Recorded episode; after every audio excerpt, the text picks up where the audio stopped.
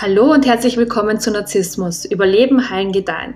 Der Podcast rund um das Thema Narzissmus, Co-Abhängigkeit und narzisstisch geprägte Beziehungen.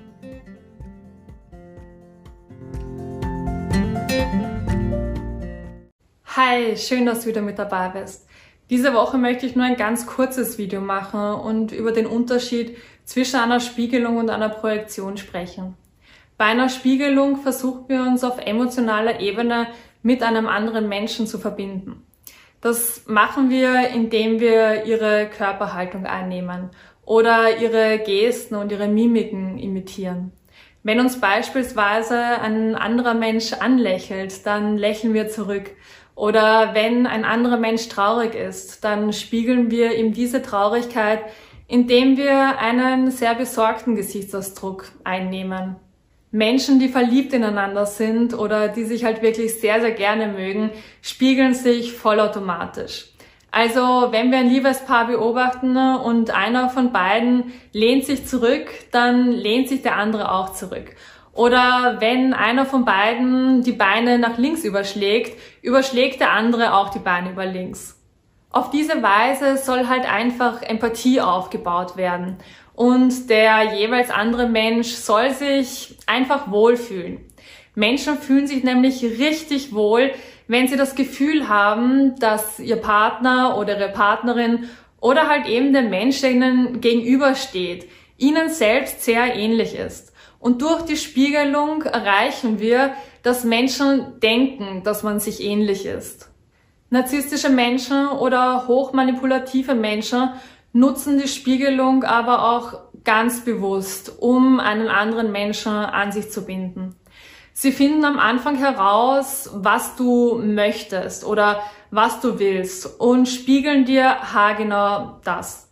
Wenn du also beispielsweise vorhast oder dir wünscht, innerhalb von drei bis fünf Jahren zu heiraten und Kinder zu bekommen, dann spiegelt dir eine narzisstische Person oder eine hochmanipulative Person, dass sie haargenau der Mensch ist, mit dem das alles realisierbar ist. Sie sagen genau das, was du hören willst, oder sie verhalten sich ganz genau so, wie sich so ein Mensch eben verhalten würde und erwecken in dir den Eindruck, dass das, was du willst, auch von ihnen gewollt wird. Später stellt sich aber halt leider heraus, dass diese Menschen dich nur gespiegelt haben, also dich und deine Wünsche, um dich halt eben an sie zu binden und in weiterer Folge halt eben das von dir zu bekommen, was sie gerne haben möchten. Eine Projektion ist hingegen ein Abwehrmechanismus, bei dem eigene Gefühle, Emotionen oder Ansichten geleugnet werden und auf eine andere Person übertragen werden. Narzisstische Personen beschuldigen dich beispielsweise, dass du sie betrogen hast, obwohl in Wirklichkeit sie diejenigen waren, die dich betrogen haben. Sie können es aber nicht aushalten, eine betrügende Person zu sein, weswegen sie dieser Part in sich abspalten und auf dich übertragen. Ein weiteres Beispiel wäre, wenn eine Person, die regelmäßig zu harten Drogen greift, plötzlich zu dir kommt und dir sagt, dass sie sich richtig große Sorgen um dich macht, weil du ihrer Meinung nach öfter mal ein Glas zu viel Wein trinkst. Diese Person möchte dann nicht sehen, dass in Wirklichkeit sie diejenige mit einem starken Suchtproblem ist, sondern überträgt diese Eigenschaft oder dieses Verhalten auf dich. Das letzte Beispiel ist mir noch sehr wichtig, weil es der Selbstreflexion dient.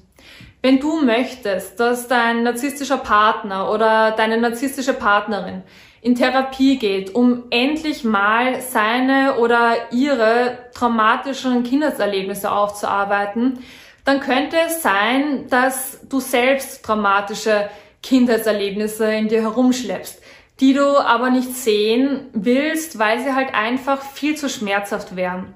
Anstatt also in dich selbst hineinzuschauen, projizierst du diese Kindheitserlebnisse und dieses Bedürfnis, gerettet zu werden, auf deinen Partner.